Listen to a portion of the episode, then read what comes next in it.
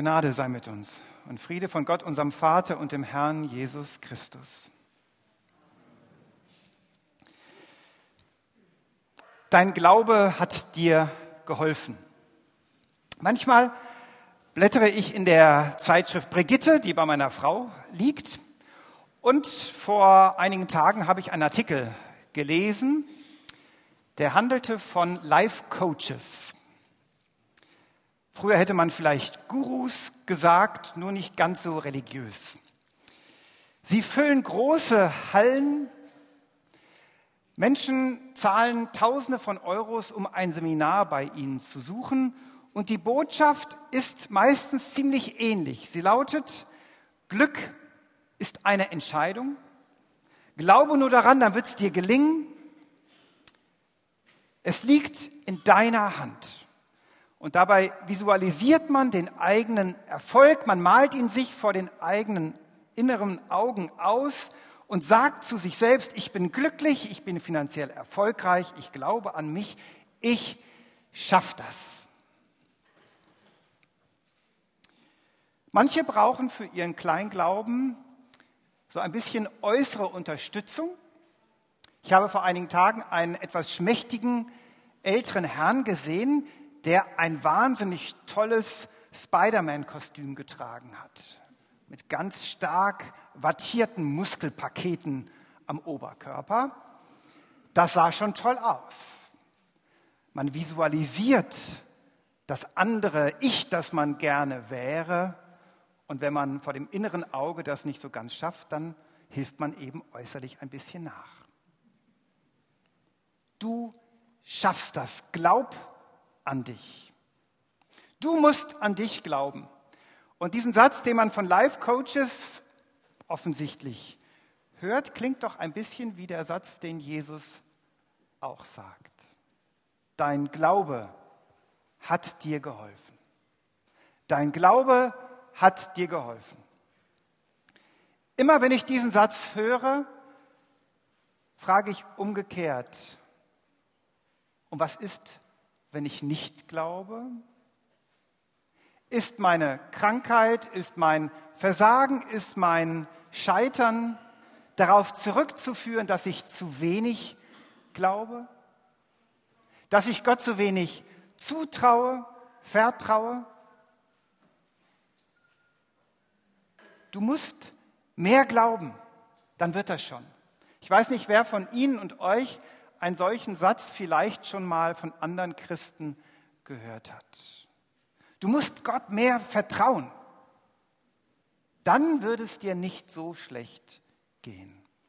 Und je nachdem, wie wir gestrickt sind innerlich, kommt dann zu dem Frust, kommt zu der Verzweiflung, kommt zu der Krankheit dann auch noch der Selbstvorwurf dazu, nicht ausreichend zu glauben. Mit anderen Worten, ich bin Schuld.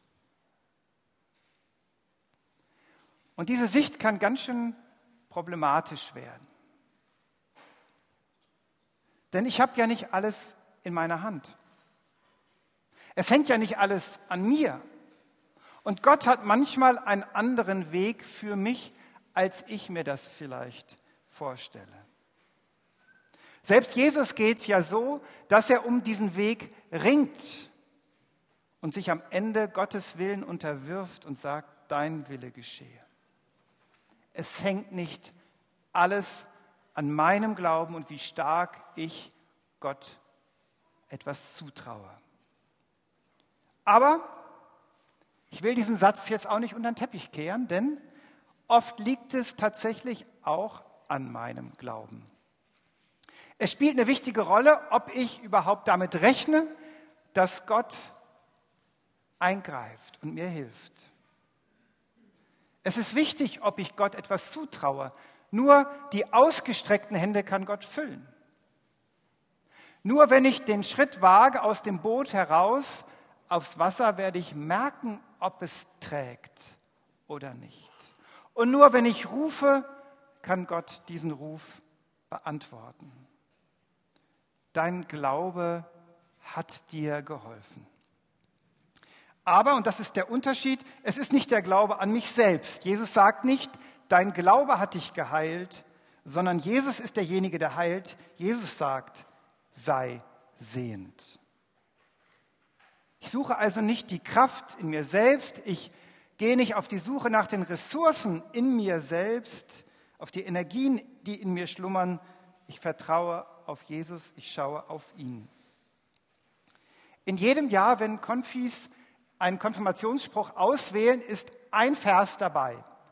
Und ich glaube tatsächlich ohne Ausnahme in den letzten Jahren, wo ich hier war, ein Spruch wird immer ausgewählt, der heißt, alles ist möglich dem, der glaubt. Traue Gott doch etwas zu. Finde dich nicht ab mit dem, wie es ist, rechne mit Gottes Hilfe. Dass Gott heilt, dass Gott eine Beziehung wieder in Ordnung bringt, dass Gott einen Ausweg zeigt oder eine Tür öffnet. Ein Spruch, der nicht nur Konfist gut tut. Wo haben Sie aufgehört zu glauben? Und wann hast du aufgehört, mit der Hilfe Gottes zu rechnen? Interessant ist ja noch die Frage, die Jesus stellt. Er fragt den Blinden, was soll ich für dich tun? Eigentlich eine ziemlich blöde Frage, denn wer blind ist, möchte sicherlich gerne sehen. Auch das ist sicherlich Jesus nicht ganz verborgen geblieben. Aber ganz so offensichtlich ist es vielleicht auch nicht. Es gibt Menschen, die brüllen, die beschweren sich, die schreien und es ist gar nicht so ganz klar, wo eigentlich ihr Problem liegt.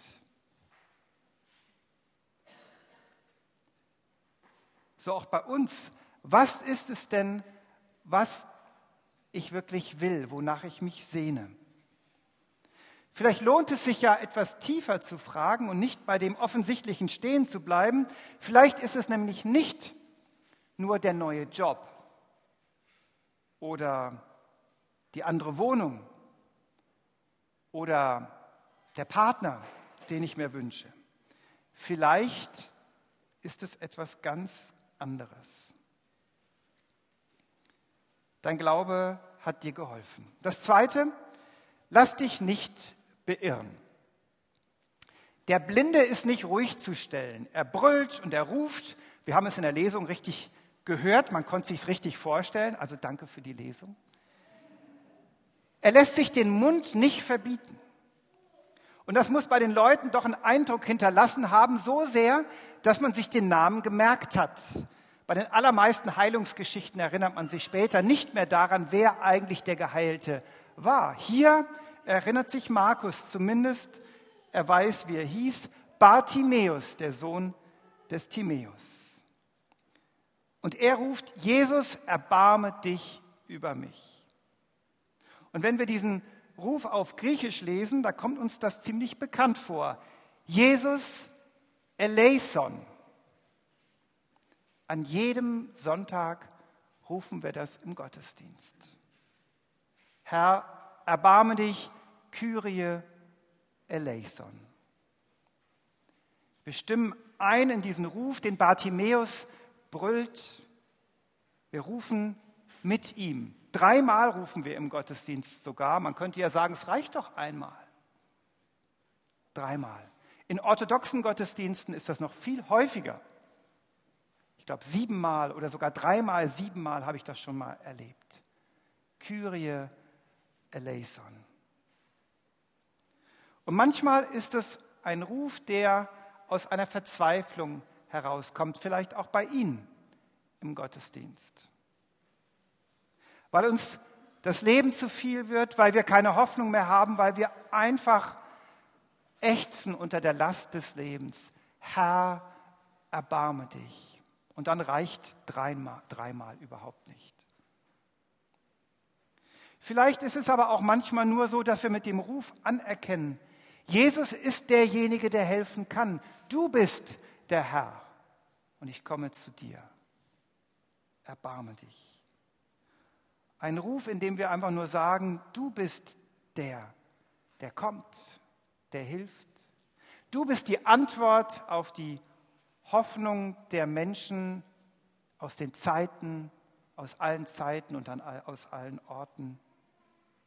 Sohn Davids, erbarme dich. Bartimäus erlebt nun, dass die Leute ihn zum Schweigen bringen wollen. Sie wollen nicht, dass er ruft. Sie wollen ihn mundtot machen. Gibt es denn Leute, die uns abhalten wollen, zu rufen, Herr, erbarme dich? Gibt es Menschen in meiner Umgebung, für die mein Glaube, unser Glaube eine Zumutung ist? Oder anders, gibt es vielleicht Geschwister im Glauben, für die meine Verzweiflung eine Zumutung ist? Für die meine Not eine Last ist? In der Geschichte sind es nämlich die, die vorangehen, die Bartimäus zum Schweigen bringen wollen. Die Insider, um es mal so zu sagen. Vielleicht wollen sie Jesus für sich selbst behalten. Manchmal ist es tatsächlich die Gemeinde, die einen Schutzwall um, um Jesus zieht, weil sie sagt, Jesus gehört uns. Wir wollen Zeit mit ihm. Jemand hat einmal gesagt, Pfarrer investieren oft 90 Prozent ihrer Zeit für 10 Prozent der Kirchenmitglieder. Und zwar für die, die hoch verbunden, also sehr engagiert sind. Was ist eigentlich mit den anderen 90 Prozent, mit denen, die nicht jeden Sonntag da sind? Was ist, wenn die rufen? Was ist eigentlich mit ihrem Bedürfnis? Ich finde, es ist sehr kurz gegriffen, alles nur auf die Arbeitszeit der Pfarrerin oder des Pfarrers zu begrenzen. Gemeinde ist ja viel mehr, Leib Christi ist ja viel größer. Die Frage bleibt aber, was ist mit den Menschen, deren Stimme nicht so oft in der Kirche zu hören ist? Für wen sind wir als Gemeinde eigentlich da? Bartimäus lässt nicht locker, obwohl die anderen ihn zum Schweigen bringen wollen. Heute ist das anders. Wenn Menschen heute das Gefühl haben, in der Kirche wird ihr Ruf, ihr Bedürfnis nicht beantwortet, sie kehren der Kirche den Rücken und treten aus. So leicht ist das. Lass dich nicht beirren. Jesus hört deinen Ruf. Ein letzter Schritt. Woher nehme ich denn den Glauben? Liebe ist Pünktchen, Pünktchen. Die Geschichte von der Heilung folgt direkt auf ein Gespräch, das Jesus mit seinen Jüngern hat, indem er nämlich erzählt, dass er nach Jerusalem gehen wird und dort wird er verspottet werden, er wird beschimpft werden, die Leute werden ihn ablehnen und er wird dort ums Leben kommen, sterben. Die Jünger verstehen das nicht, wie auch. Es passt ja nicht zu der Vorstellung, die sie haben von einem Messias. Aber das ist der Weg Jesu. Er führt ans Kreuz. Petrus versucht ihn an anderer Stelle einmal davon abzubringen und Jesus reagiert völlig unwirsch. Dabei ist es ja ein Weg, den Jesus selbst gar nicht so gewählt hätte. Noch am Ende, kurz vor Schluss, betet er, Gott, wenn möglich, dann lass diesen Kelch an mir vorübergehen. Aber es bleibt dabei, der Weg Jesu führt ans Kreuz in den Tod. Und so ist es auch in dieser Welt, in unserem Leben. Es gibt die Fasnacht, es gibt den Rosenmontag und es gibt den Aschermittwoch. Es gibt die wunderbare Heilung und es gibt den furchtbaren Tod. Es gibt Versöhnung zwischen Feinden und es gibt blinden Hass, der Menschen zu Mördern macht. Bartimäus wird geheilt, aber Jesus endet am Kreuz. Der Lahme wird aufgerichtet, er kann wieder gehen und Jesus bricht unter dem Kreuz zusammen, das er tragen muss. Kein Wunder, dass die Jünger das alles nicht verstehen. Wer versteht von uns denn das Leben? Vielleicht hilft die Lesung dabei. Ich habe mich am Anfang gewundert, warum diese Lesung nun gerade heute vorgetragen wird. Ich kenne es vor allem aus Trauungen, wird immer wieder dieser Text genommen. Aber es geht um die Liebe, um die vollkommene Liebe, um die göttliche Liebe, die sich in Jesus gezeigt hat. Und was ich daraus lese, ist, die Liebe, sie bleibt. Auch wenn alles andere vergeht, was uns so wichtig erscheint. Auch wenn unsere Erklärungen verschwinden, mit denen wir versuchen, diesem Leben Sinn zu geben und den Erfahrungen, die wir machen, Sinn abzuringen. Am Ende bleibt das eine, die Liebe. In der Heilung oder im Sterben, in der Niederlage oder im Sieg, im Tod wie in der Auferstehung. Die Liebe, sie bleibt in allem. Und wenn wir nach Glauben suchen angesichts der schwierigen Erfahrung, dieser Erfahrung, denen wir oft so keinen Sinn abbringen können, dann schauen wir auf die Liebe, die wir in Jesus sehen. Und das gibt Vertrauen, denn am Ende steht ja nicht der Tod, sondern das Leben. Jesus deutet es an, auch im Predigtext. Der Weg verläuft anders als gedacht, auch anders als die Jünger gedacht haben, aber der Weg endet ja nicht am Karfreitag, sondern am Ostersonntag. Der Weg ist anders als gedacht, aber er endet mit der Auferstehung, mit dem Leben, auch da, wo wir eigentlich keine Hoffnung mehr hatten. Und das gilt nicht nur für das, was nach dem Tod kommt, sondern es gilt für dieses Leben. Der Weg endet nicht am Karfreitag, sondern in der Erfahrung von neuem Leben, dem Aufbruch von etwas Neuem, dort, wo eigentlich ich nichts mehr zu hoffen hatte.